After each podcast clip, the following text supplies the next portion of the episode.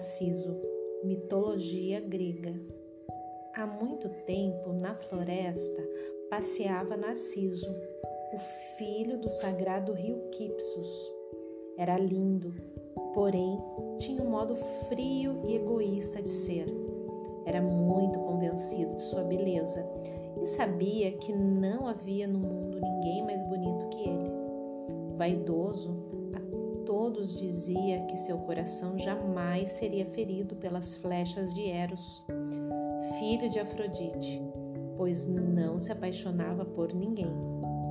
As coisas foram assim, até o dia em que a ninfa Eco o viu e imediatamente se apaixonou por ele. Ela era linda, mas não falava.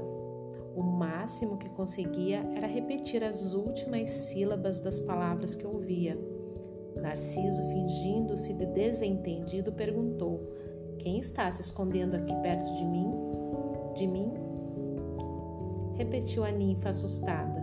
Vamos, apareça, ordenou. Quero ver você. Ver você, ver você. Repetiu a mesma voz em tom alegre. Assim, Eco aproximou-se do rapaz, mas nem a beleza e nem o misterioso brilho nos olhos da ninfa conseguiram amolecer o coração de Narciso. Deu fora! gritou de repente. Por acaso pensa que nasci para ser um da sua espécie? Sua tola!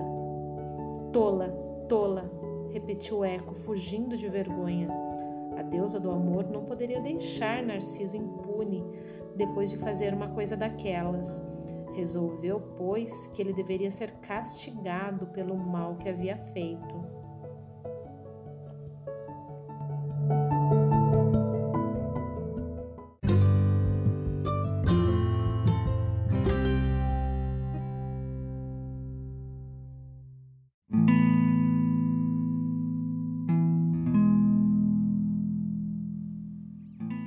Dia, quando estava passeando pela floresta, Narciso sentiu sede e quis tomar água.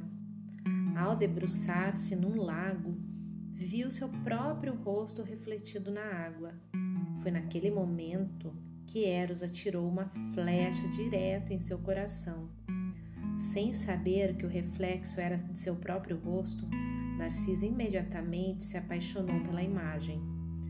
Quando se abaixou para beijá-la, seus lábios se encostaram na água e a imagem se desfez.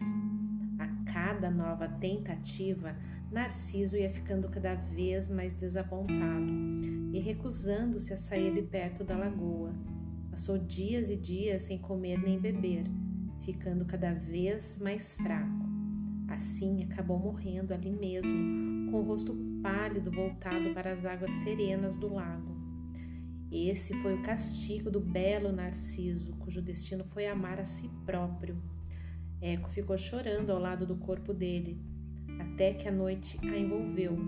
Ao despertar, Eco viu que Narciso não estava mais ali, mas em seu lugar havia uma bela flor perfumada. Hoje ela é conhecida pelo nome de Narciso, a flor da noite.